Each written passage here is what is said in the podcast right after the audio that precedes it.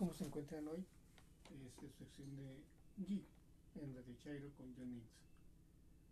Como les comenté en la cápsula inicial, esta sesión va a tratar sobre software de código abierto y software libre.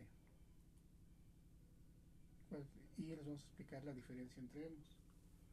Inicialmente empecemos por el software, ustedes saben que es lo que corremos en nuestras computadoras, en nuestros teléfonos móviles, tabletas e incluso ya está corriendo en otras plataformas como es la televisión, los automóviles, aunque no lo crean algunas motocicletas.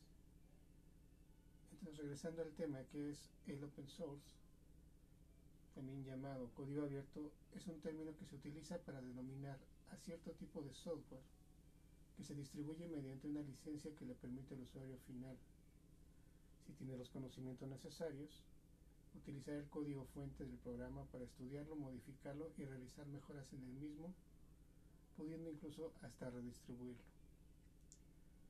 ¿Qué es esto? Es como cuando, pongámoslo de este modo, alguien nos pasa la receta para hacer tinga de pollo y nosotros como tenemos un gusto más para lo picante, en vez de ponerle cierta cantidad de chile, le ponemos más. ¿Por qué? Porque conocemos los ingredientes, conocemos el modo de preparación y nos viene a bien hacer una tinga más picosa, con más cebolla, o poner algún otro ingrediente que acentúe el sabor o el gusto para nosotros. Esto es el código el software de código abierto.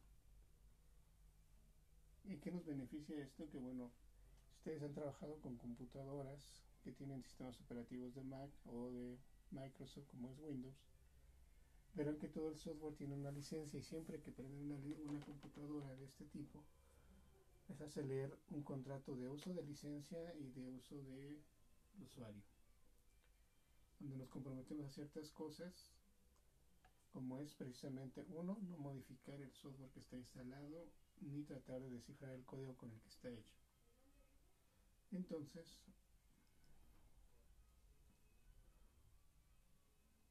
la importancia de todo esto es que el código, eh, código abierto nos permite tener acceso a herramientas potentes herramientas que de otra forma tendríamos que pagar por ellas, no porque sea malo pagar por ellas, sino simple y sencillamente para algunos es privativo desembolsar aproximadamente 300 dólares que puede costar, por ejemplo, una licencia de Office para trabajar en nuestra computadora. Y ahí viene, por ejemplo, el siguiente punto que es el software libre. Aunque el software de código abierto nos permite tener acceso a herramientas, modificarlas, revisarlas, redistribuirlas. También tiene la desventaja de que los desarrolladores de algunas de las herramientas o algunas librerías que se utilizan para ejecutarse tienen derecho de propiedad sobre ese software. O la licencia de uso también implica que por ejemplo no se pueda distribuir en cierto país usarse para cierta actividad. En el caso del software libre, uno tiene la libertad de distribuir, intercambiar, promover y utilizar para el método o el fin que uno quiera.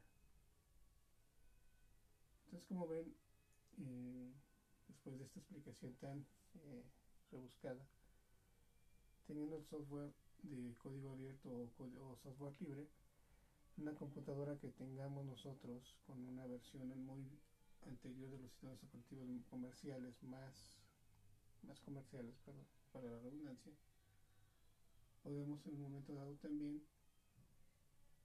desinstalar eso y instalar una distribución de Linux que es precisamente software libre.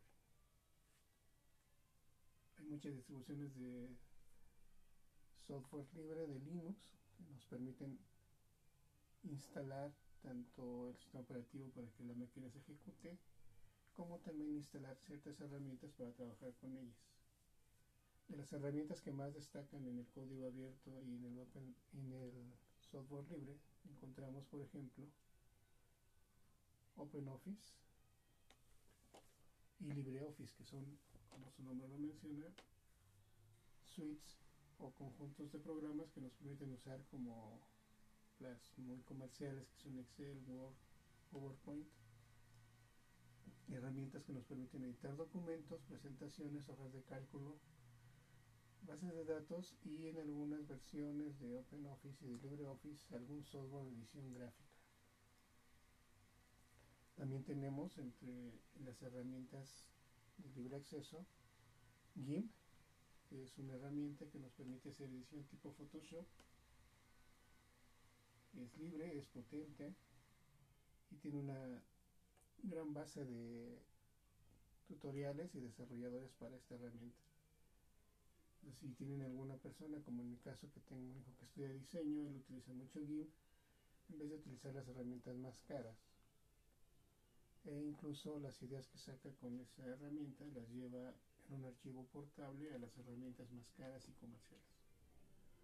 Otra herramienta que se utiliza también para la parte de diseño editorial, carteles, etcétera, se llama Inkscape, que también es una herramienta que se llama diseño vectorial, donde nos permite, por ejemplo, si alguien de ustedes se dedica a diseño de serigrafía, playeras, como el tío Mike, por ejemplo,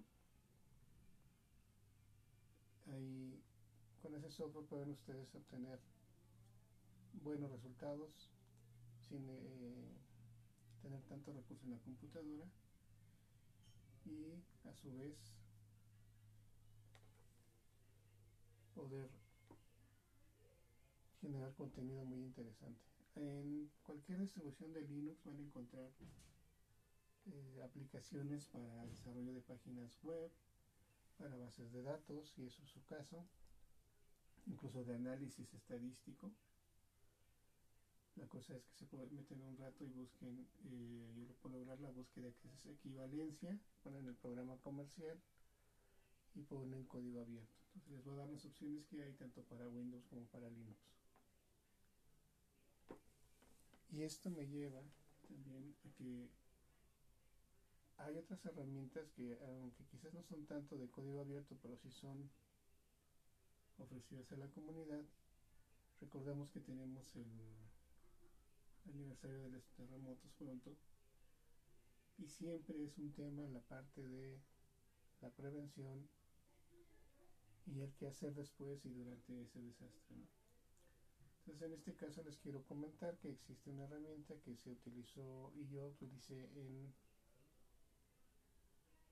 el temblor de hace dos años que se llama Celo, que es Z-E-L-L-O, que es como lo comenté alguna vez, creo que es un walkie-talkie con el que se pueden hacer grupos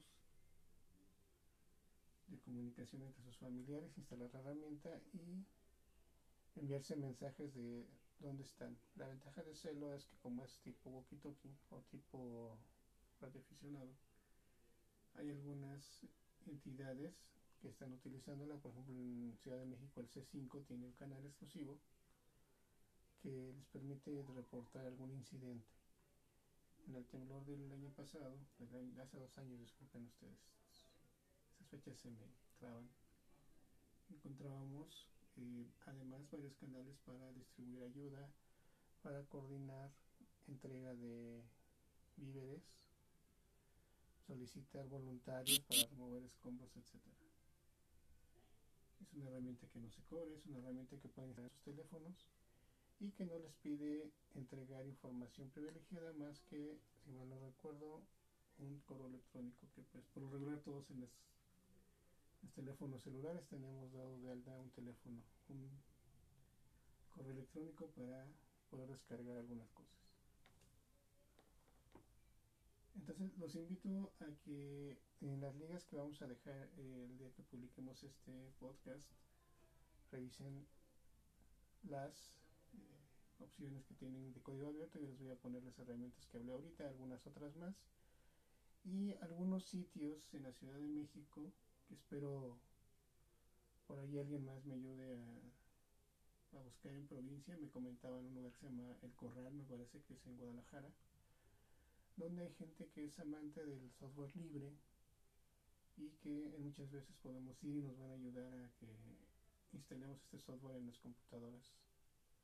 Aquí en Ciudad de México hay un lugar que se llama Rancho Electrónico, les voy a poner la liga también, que tiene cursos y eventos para probar software libre y otras cosas más como es la protección de la información. Es un tema muy extenso, espero poder tocarlo en una cápsula más adelante para seguir recomendándoles herramientas y cómo utilizarlas. No se olviden, las tecnologías de la información nos ayudan a, a cortar la brecha de la igualdad. Tengan una excelente jornada.